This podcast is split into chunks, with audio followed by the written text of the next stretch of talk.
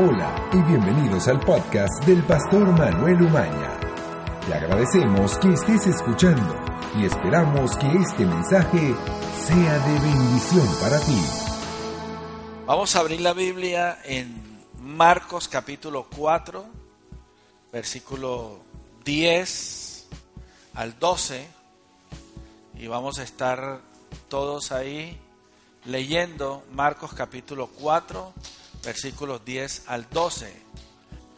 Cuando estuvo solo, los que estaban cerca de él con los doce le preguntaron sobre la parábola y les dijo, a vosotros os he dado saber el misterio del reino de Dios, mas a los que están fuera, por parábolas todas las cosas, para que viendo vean y no perciban, y oyendo oigan y no entiendan, para que no se conviertan y les sean perdonados los pecados. Para hacer eh, algunos comentarios eh, como introducción, Jesús estaba enseñándole a una gran multitud, enseñándole por parábolas. Y cuando estuvo solo, había un grupo de personas que estaban cerca de él y a los doce. O sea, estaban eh, no los doce solamente, sino dice, y los que estaban cerca de él con los doce. Es decir, que aparte de los doce había un grupo de personas que le hacen la pregunta al Señor sobre la parábola. Entonces el Señor les dice, a vosotros os he dado saber el misterio de Dios mas a los que están fuera, por parábolas, todas las cosas. Entonces ya hemos dicho en alguna ocasión que hay gente que está fuera y hay gente que está dentro. ¿Por qué? Porque aquí lo dice en el, versículo 10, eh, cuando estuvo solo los que estaban cerca con los doce, le preguntaron sobre la parábola. Y les dijo a vosotros os es dado saber el misterio del reino de Dios, más a los que están fuera. Entonces en el versículo 10 dice a los que están cerca. Y Jesús dice a los que están fuera. Entonces, inicialmente aquí hay dos grupos de personas. Unos que están donde?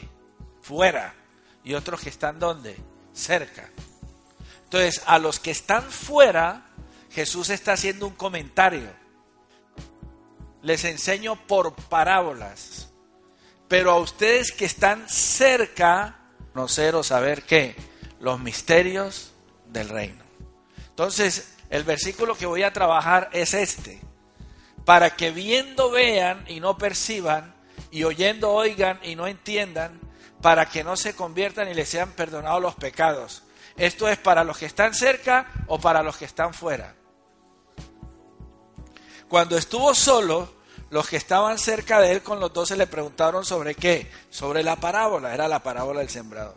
Y el Señor les dice, a vosotros os he dado saber el misterio del reino de Dios, mas a los que están fuera, por parábolas todas las cosas, para que viendo vean y no perciban, oyendo oigan y no entiendan, para que no se conviertan y les sean perdonados los pecados.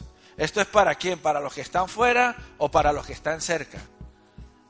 ¿Ah? Para los que están fuera. Entonces Jesús está haciendo un comentario para los que están fuera, pero se lo está diciendo a los que están cerca. ¿Estamos claros? Entonces, si el Señor está diciendo para los que están fuera, para que viendo vean los que están fuera, no perciban. Para los que están fuera, oyendo oigan y no entiendan para los que están fuera, para que no se conviertan. Y para los que están fuera, no les sean perdonados los pecados. Entonces, los que están fuera, se les enseña por parábolas. Pero los que están cerca, se les interpreta las parábolas. O sea, que los que están fuera van a ver, pero no van a percibir. Los que están fuera van a oír, pero no van a entender. Los que están fuera no se van a convertir y los que están fuera no le van a ser perdonados los pecados. ¿Estamos claros? ¿Dónde está usted? ¿Fuera o cerca? Bien. Entonces, este mensaje es para los que están fuera. Y como aquí no hay ninguno fuera, entonces este mensaje no es para ustedes. Porque ustedes no están qué?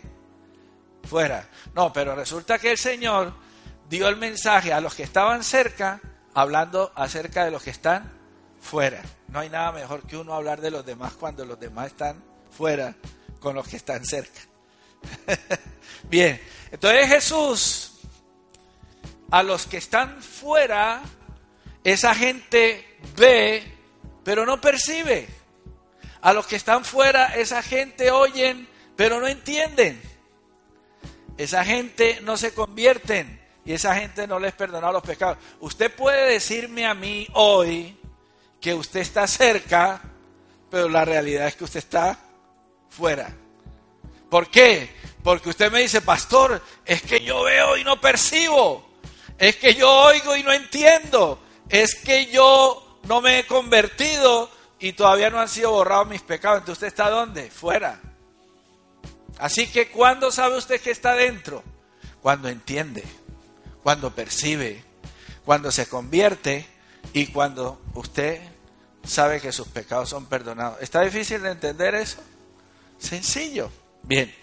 Entonces, como este versículo es para los que están fuera, pero Jesús se los dijo a los que están cerca, entonces yo este versículo lo voy a convertir para los que están cerca, para que entendamos. Para que viendo vean y no perciban, pues lo voy a convertir para los que están cerca. Para que viendo vean y qué, y perciban, oyendo oigan y entiendan, para que se conviertan y les sean perdonados los pecados. ¿Estamos claros? Ahí convertí yo ese versículo para los que están cerca. ¿Qué pasa con los que están cerca? Ven y perciben, oyen y entienden, se convierten y les son perdonados los pecados. ¿Estamos entendiendo eso? Muy bien. Entonces vamos a, como siempre lo hago, a identificar cuatro palabras clave en el texto. Percibir, entender, convertir, perdonar he convertido esos verbos allá en infinitivos. Cuando dice para que viendo vean y no perciban, percibir. Oyendo oigan y no entiendan, entender. Para que no se conviertan, convertir y les sean perdonados, perdonar. ¿Estamos ahí? Bien, entonces, para que una persona le sean perdonados sus pecados, tiene que qué? ¿Qué tiene? Muy bien. Y una persona para convertirse tiene que qué? Y una persona para entender qué tiene que hacer. Entonces cuando yo percibo qué pasa, y cuando entiendo, y cuando me convierto, está difícil. ¿Entendieron? Bueno, terminó el sermón, vámonos para la casa. Vamos a orar y somos despedidos. Percibir, entender, convertir, perdonar. Eso es un proceso en el que yo tengo que entender que obligatoriamente la palabra que viene de parte de Dios, que se nos ha sido revelada, cuando nosotros la percibimos, automáticamente ella nos lleva al entendimiento. Cuando la entendemos, ella nos lleva a la conversión. Y cuando esa palabra nos convierte, nos lleva al perdón. ¿Estamos claros?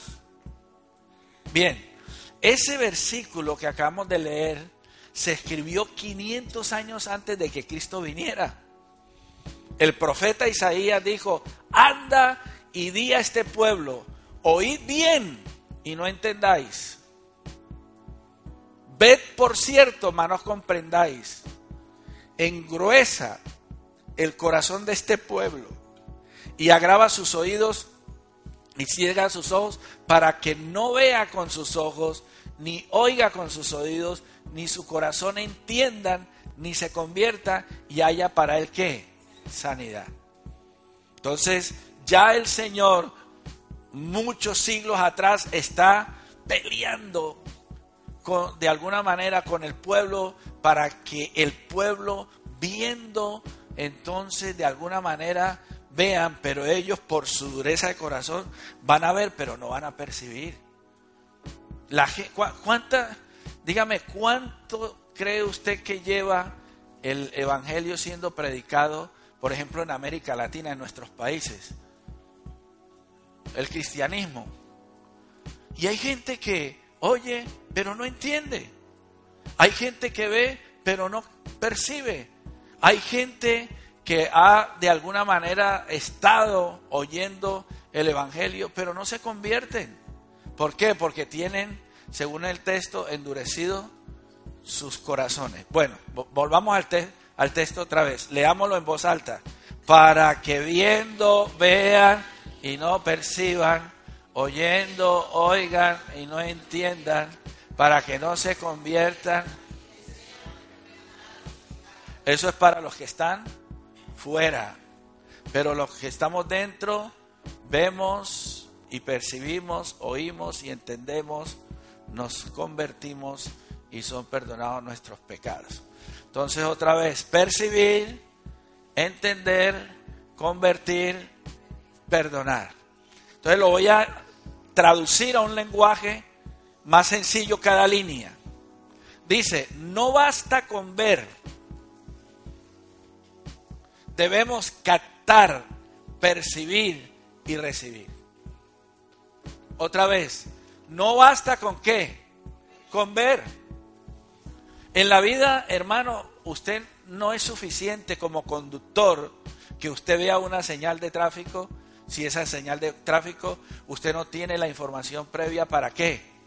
Para interpretarla, entenderla. Entonces, este, usted va por la autovía, ¿no? Vale, cuidado a esto. Va por la autovía y ve un, un, círculo rojo que dice 120. Entonces usted, dice, ah, lo mínimo que debo andar es a 120. Porque ahí dice que 120. ¿Cómo sabe usted que 120 es lo máximo y no lo mínimo. ¿Ah? ¿Cómo sabe? Por el círculo rojo que le está diciendo prohibido. Entonces, no es suficiente con ver el, los 120 ahí, sino es que hay que interpretarlo. Cada señal, cada cosa que usted vea, si usted no tiene en su mente la determinación de entenderla va a ser inocua, va a ser este, improductiva, no va a servir de nada. Entonces hay, hay veces que nosotros estamos viendo, pero no estamos entendiendo. A veces vamos a un plantel educativo a oír al profesor, pero mientras lo oímos no estamos aprendiendo. La palabra percibir es captar, asirse. Cuando, cuando eh, usted usa la palabra aprender, ay, yo fui al colegio y aprendí a sumar. Muchas veces usted está diciendo, yo aprendí a sumar, es porque usted vio a la profesora sumando 20 más 30 igual a 50, pero no fue porque usted lo hizo. Entonces, ¿cuándo es que uno aprende? Cuando uno lo procesa, cuando uno participa en, la actividad que se nos pone. Entonces, lo que está diciendo el Señor, lo primero que nosotros debemos es aprender, asirnos de algo. sea en cualquier disciplina de la vida, si usted quiere ser un ingeniero, un abogado, un electricista, usted lo primero que tiene es que asegurarse que está aprendiendo, que está captando, que está agarrando la información y se está quedando con ella. No es suficiente concentrarse en un plantel educativo y durar ahí cinco años escuchando a los profesores si su mente no participa de manera consciente en el asunto. Eso lo he enseñado yo aquí hasta la saciedad. Lo que quiero es que sepa que esta palabra sirve para el desarrollo máximo de su potencial allá en la calle. Entonces lo que está diciendo el Señor, no basta con ver, debemos captar, percibir, recibir. Pastor, es que yo estoy pensando estudiar ingeniería mecánica. Ah, eso está muy bien. Y ya se informó. Ah, es que hay que informarse. Entonces, ¿qué es lo primero que debemos hacer nosotros? Informarnos. ¿Estamos entendiendo eso? El Señor está diciendo, no basta con ver, debemos captar, percibir, recibir. A esto se le llama como informarse. Cualquier situación, nosotros debemos que informarnos. Usted va a comprar una infórmese. Usted va a cortar el cabello, infórmese. Se va a poner un, un pendiente aquí en la nariz, infórmese. Se va a tatuar, infórmese. Ah, ¿y por qué está tatuado? Todo el mundo se tatúa, pastor. Infórmese, ¿qué pasa? ¿Y qué está pasando con las personas que se están tatuando? ¿A ustedes saben qué está pasando o no? Infórmese. Entonces hay cosas que nos pasan porque nosotros no nos qué, no nos informamos. Ahora, cuando dice no basta con ver, debemos captar, percibir, recibir, esto es información. Hay información que es veraz, que es cierta, y hay información que es desinformación. ¿De qué está lleno el Internet? ¿De información o de formación? ¿Ah? Yo creo que en el Internet hay más desinformación que información.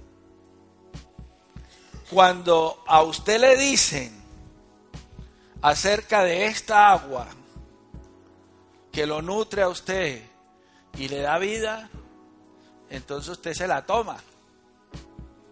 Pero después le da cólico y ya casi le da cáncer. Pastor, estoy enfermo. ¿Qué le pasó? Me tomé un agua. Es que dijeron que era muy buena. Y yo le digo, ¿y se informó? Sí. ¿En dónde? No, con una señora. ¿Y buscó más información? No. ¿Y ya es suficiente? Sí, suficiente. No, hay que contrastar la información. ¿Saben qué es contrastar una información? Es cuando usted tiene de un lado una información y muchas informaciones acerca de lo mismo para contrastar. ¿Estamos claros? Entonces, en todo hay que contrastar. Ay, pastor, si yo meto el dedo aquí en este huequito, ¿pasará corriente? Entonces hay algunos que le dicen que no, otros que sí. Pues usted va a contrastar la información preguntando a la electricista, preguntándole a gente que se ha preparado, contrastar la información. Cuando usted va, mire, usted está eh, en Francia y va entrando a Francia, ¿ha ido a Francia? ¿A París? No, es la primera vez, pero usted va a... Entonces, a un señor, perdón, señor, me parece decir dónde queda París. Entonces aparece un tío que no sabe ni dónde está parado y le dice, vea, suba por aquí, baje tres cuadras y usted perdido. No, solamente pregúntele a esa persona, pero después, si a 30 más le puede preguntar, mejor. Pero eso no hace uno. Hermanos, para todo hay que contrastar la información. Cuando yo estoy enseñando la palabra, usted no me crea a mí sino la mitad de la mitad. No, es que el pastor, no, no, no, no. Vaya contraste. Entonces yo estar diciendo cosas aquí incoherentes, no, vaya, averigüe y tal, tal, y hasta me ayuda cuando usted, pastor, usted está equivocado, aquí esto no dice así.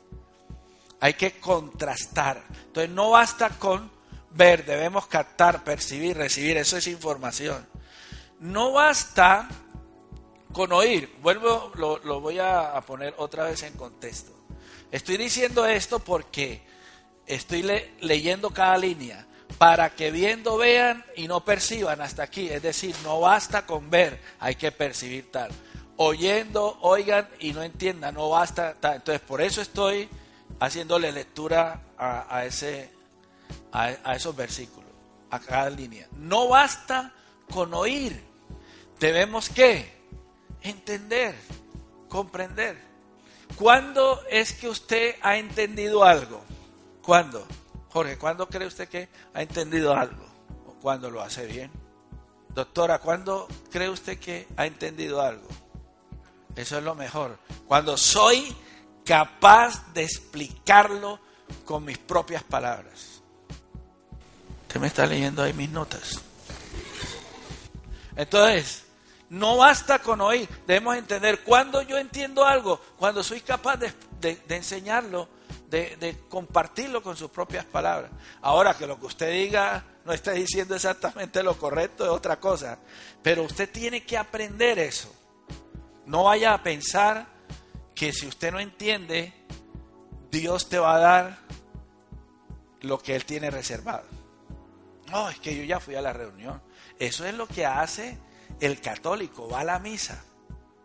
Y como fue a la misa, ya Dios lo tiene que vender. No, no, no, no, no, no funciona así. Aquí tenemos que entender. Cuando captamos y entendemos, cambiamos.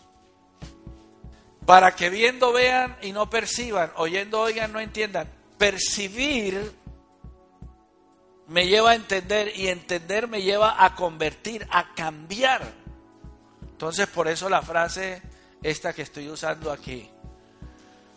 Cuando captamos, percibimos. ¿Cuándo quiere cambiar usted? ¿Cuándo sabe, ¿Cuándo sabe usted que va a cambiar? No, pasa, es que yo quiero cambiar. ¿Sí? ¿Y qué sabe usted? No, nada. ¿Y cómo va a cambiar? Ah, no sé. Pastor, yo quiero cambiar. ¿Cómo va a cambiar? No, que el Espíritu Santo me envuelva en su gloria. Aleluya. ¿Y qué? No. Eso no va a ninguna parte. Yo voy a cambiar cuando he hecho estos dos. He captado y he entendido. O sea, esto no es optativo. Cambiar es una resultante. Si yo le doy un puño a este espejo, él se parte por la presión del golpe que le doy. No se parte porque le dio por partirse. Yo soy la causa de que este espejo se parta. Entonces hay cosas que yo las tengo que provocar, las tengo que producir. ¿Ve? Entonces, ¿qué, quiere usted? No, pastor, que es que yo quiero esto y lo otro. ¿Y qué está haciendo para eso? Ah, no, nada. No, que Dios me ayude. O a veces los predicadores que, que dicen, él llega un creyente, no, pastor, estoy orando para que mi negocio me vaya bien. Ore por mí. Oh, Padre mío, estoy orando por la vida de Jorge. Aleluya, bendito, prospéralo. Amén y amén. Eso no funciona, eso no es verdad. Dios no funciona así. Por eso el sabio dijo, el caballo se alista para la batalla, pero es el Señor el que da la victoria. O sea, nosotros nos tenemos que alistar para la batalla. Tenemos que prepararnos. ¿Y por qué Dios da la victoria? Porque estamos preparados para recibirla. Una, una vez había un hombre que llevaba 38 años este, cerca de un estanque, eso está en uno de los evangelios, el, tanque de Bethesda, un paralítico. Entonces el paralítico estaba esperando, como todos, que descendiera un ángel y moviera las aguas, porque en el momento que el ángel descendía y movía las aguas, el primero que se metiera era sano. Esa era la eh, creencia que tenían ahí. Entonces el Señor se acercó y le dijo, ¿Estás eh, preparado para ser sano? ¿Quieres ser sano? ¿Deseas ser sano? Ah, sí, Señor, es que se mueven las aguas y nadie me lleva hasta allá y cuando yo voy ya un, un valenciano más tuto que yo me gana. Y el Señor le dice, ¿quieres ser sano? Sí, quiero ser sano. La pregunta, como yo he dicho en muchas ocasiones, es incoherente. 38 años tirado ahí. Y yo preguntarle, ¿usted quiere ser sano? Pues claro, estoy aquí esperando que, me, eh, que alguien me meta. Entonces yo quiero ser sano. Pero en realidad la pregunta es, ¿está usted preparado para ser sano? En alguna ocasión yo he predicado un tema que he titulado, ¿está usted preparado para ser bendecido, prosperado? Entonces nosotros muchas veces queremos tener un televisor ay, si yo pudiera tener un televisor. Y yo deseo un televisor. Pero usted está preparado para tener un televisor. Ay, es que hay que estar preparado. Sí, porque el día que usted lo compre y se enganche el televisor y desde las 6 de la mañana hasta las 12 de la noche viendo televisión, esto se convirtió en un problema para usted porque lo envició. No está preparado para qué? Para tener un televisor. ¿Usted quiere tener un coche? ¿Está preparado para tener el coche? Usted quiere esto, usted quiere lo otro, sí. Está preparado para eso. Entonces, uno cuando quiere algo, uno tiene que estar consciente de este proceso. Que yo estoy entendiendo, que estoy bien informado, que tengo una capacidad de administrar, una capacidad de controlar. Estoy al frente de esto por esto y esto. Entonces, hermano, las cosas no las logramos no porque Dios no quiera. Ay, es que porque el Señor a mí no me da esto. Y lloramos. ¿Y por qué no me da lo otro? No estamos qué? Preparados. Ahora sí, vamos a mirar esto. Y cuando cambiamos, nos liberamos. Aquí ya es donde lo voy a hacer aterrizar un poquito sobre lo que quiero enseñarles. Ese texto está diciendo que hay personas que no se le perdonan los pecados, que a los que están fuera, porque no ven, porque no entienden, porque no perciben, porque no se convierten, entonces no les son perdonados los pecados. Es lo que está diciendo el texto. Pero en realidad en el original no está diciendo así. En el original, para finalizar, lo que está diciendo es lo siguiente. Jesús está hablando de un proceso. Cuando dice, para que los que viendo, ven y no perciben, ahí la idea es informarse. Cuando dice, oyendo, oyen y no entienden. Formación. La tercera palabra, para que no se conviertan, transformación. Y la última es liberación. Lo que el Señor está diciendo es que a nosotros los pecados, no el pecado, los pecados en plural, son las cosas que nosotros hacemos mal hechas. O sea, un religioso con ese texto y dice, hermano, y todo lo que usted haga mal, el Señor no se lo va a perdonar. No, no, eso no está diciendo el texto. Lo que el Señor está diciendo en este texto no es sobre el perdón que Él siempre da sobre el pecado, sino lo que hacen los pecados en cuanto a perjudicarnos a nosotros. Los pecados, en, en, otra traducción, tiene que ver con las cosas mal hechas. Por ejemplo, usted está haciendo una tarta. Señoras y señores, aquí está el hermano Manolo haciendo una tarta. Y entonces tres de harina, dos huevos, el azúcar, la aquí, la allá. Pero entonces yo a todos los ingredientes le quito uno. Porque a mí me parece que no funciona. Entonces, dentro del proceso, hago algo que está qué? Mal. Y entonces me sale no una tarta, sino una galleta mal diseñada.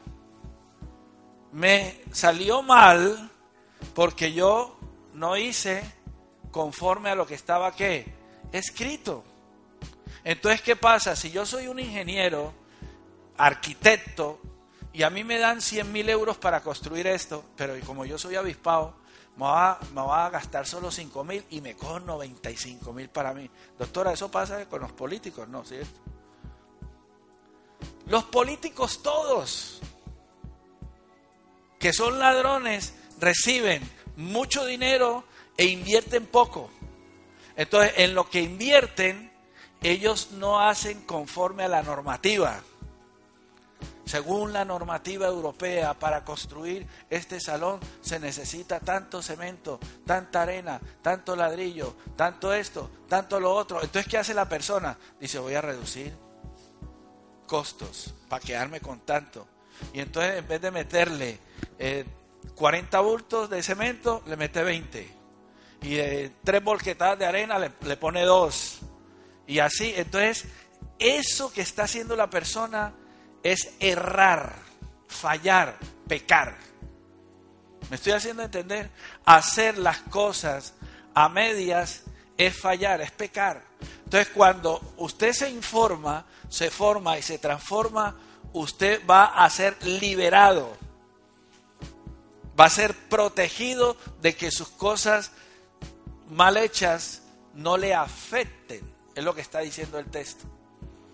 Entonces cuando yo hago algo bien, es porque es el resultado de informarme, formarme y transformarme.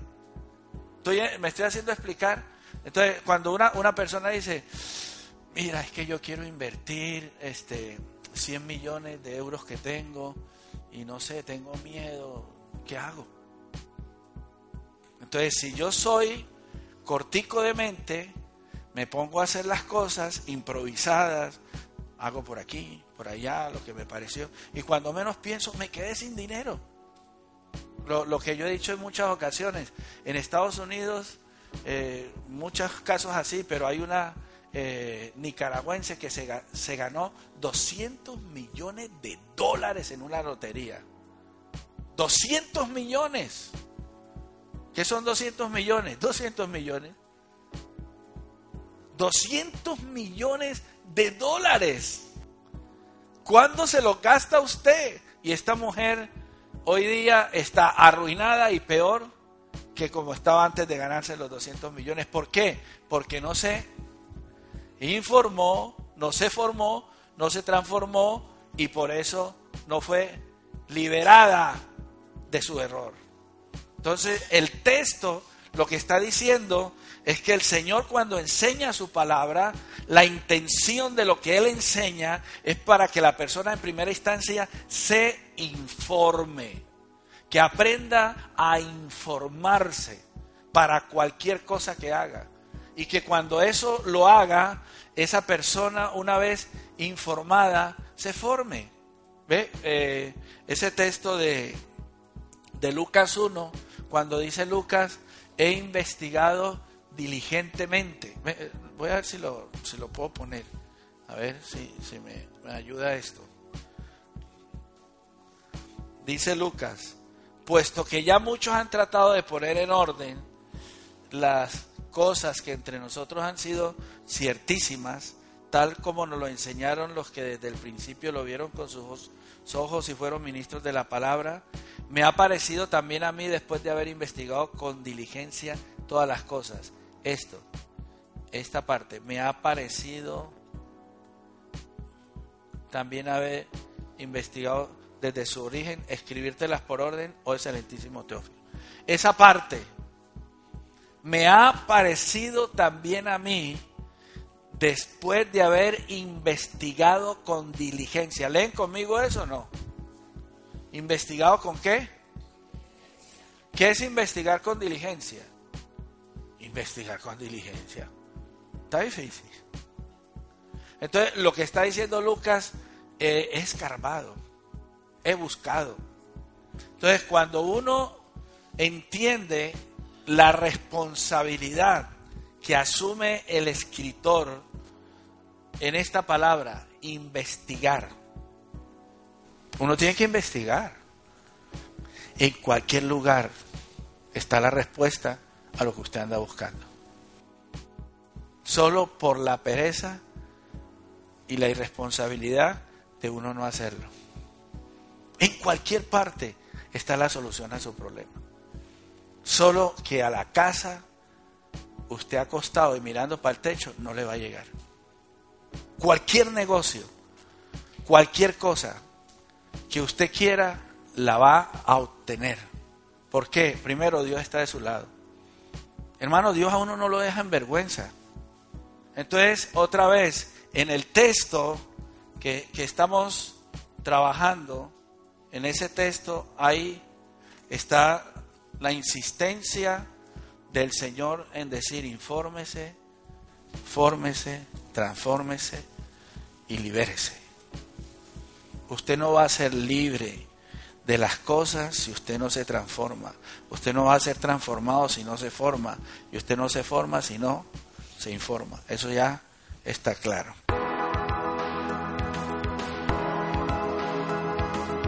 Gracias por haber escuchado este mensaje. Te invitamos a seguirnos en nuestras redes sociales. arroba Pastor Manuel Humana. Nos vemos en el siguiente podcast.